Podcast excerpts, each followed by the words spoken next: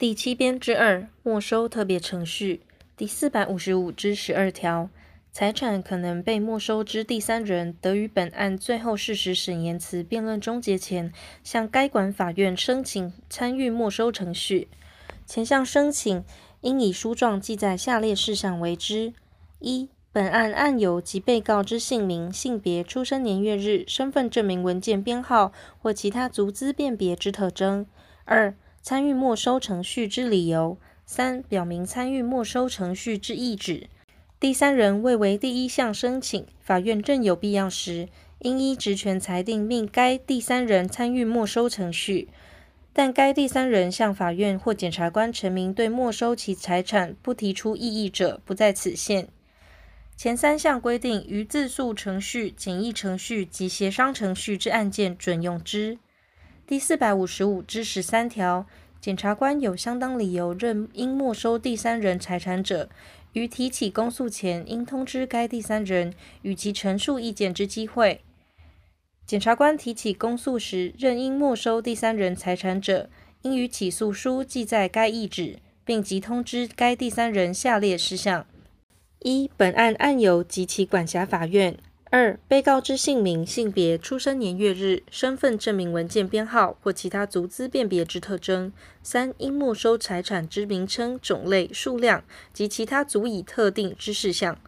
四、构成没收理由之事实要旨及其证据。五、得向管辖法院申请参与没收程序之意旨。检察官于审理中任应没收第三人财产者，得以言辞或书面向法院申请。第四百五十五之十四条，法院对于参与没收程序之申请，于裁定前应通知申请人、本案当事人、代理人、辩护人或辅佐人，与其陈述意见之机会。第四百五十五之十五条，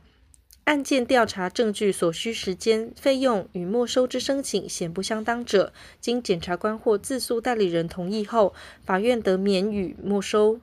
检察官或自诉代理人得于本案最后事实审言词辩论终结前，撤回前项之同意。第四百五十五之十六条。法院认为申请参与没收程序不合法律上之程式，或法律上不应准许或无理由者，应以裁定驳回之；但其不合法律上之程式可补正者，应定期间先命补正。法院认为申请参与没收程序有理由者，应为准许之裁定，且向裁定不得抗告。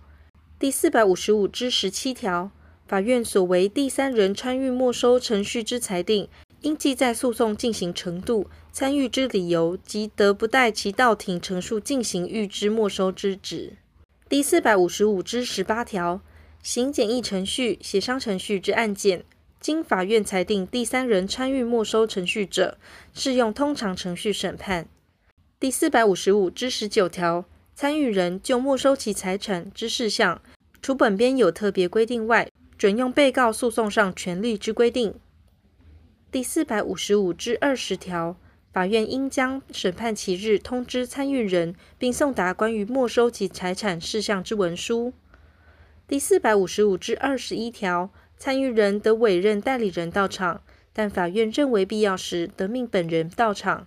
第二十八条至第三十条、第三十二条、第三十三条第一项及第三十五条第二项之规定，于参与人之代理人准用之。第一项情形，如有必要命参与人本人到场者，应传唤之；其经合法传唤无正当理由不到场者，得拘提之。第七十一条、第七十二条至第七十四条、第七十七条至第八十三条及第八十九条至第九十一条之规定，于前项参与人之传唤及具体准用之。第四百五十五之二十二条，审判长应于审判其日向到场之参与人告知下列事项：一、构成没收理由之事实要旨；二、诉讼进行程度；三、得委任代理人到场；四、得请求调查有力之证据；五、除本编另有规定外，就没收其财产之事项，准用被告诉讼上权利之规定。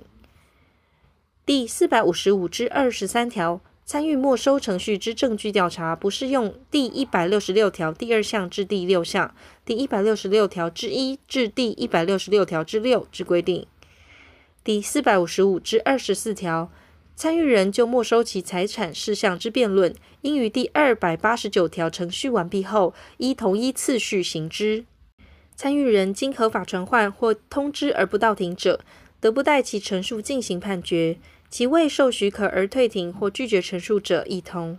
第四百五十五至二十五条，法院裁定第三人参与没收程序后，任有不应参与之情形者，应撤销原裁定。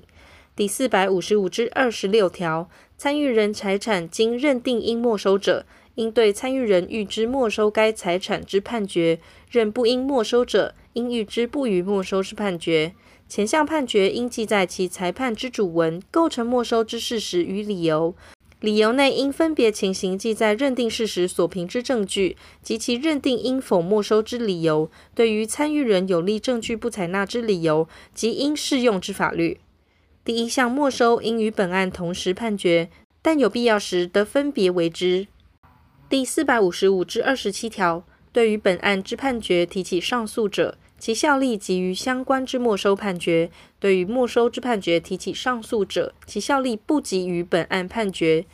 参与人提起第二审上诉时，不得就原审认定犯罪事实与没收其财产相关部分再行争执，但有下列情形之一者，不在此限。一、非因过失，未于原审就犯罪事实与没收其财产相关部分陈述意见或申请调查证据；二、参与人以外得争执犯罪事实之其他上诉权人提起第二审上诉争执犯罪事实与没收参与人财产相关部分；三、原审有第四百二十条第一项第一款、第二款、第四款或第五款之情形；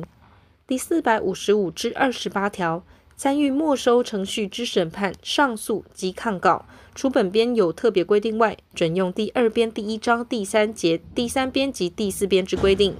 第四百五十五之二十九条，经法院判决没收财产确定之第三人，非因过失未参与没收程序者，得于知悉没收确定判决之日起三十日内，向预知该判决之法院申请撤销，但自判决确定后，已逾五年者，不得为之。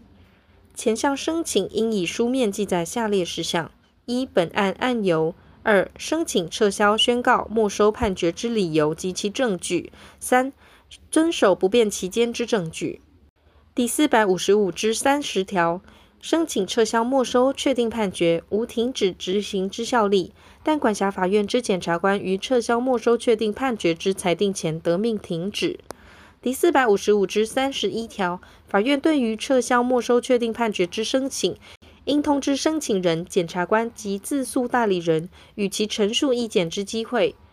第四百五十五之三十二条，法院认为撤销没收确定判决之申请不合法律上之程式或法律上不应准许或无理由者，应以裁定驳回之；但其不合法律上之程式可以补正者，应定期间先命补正。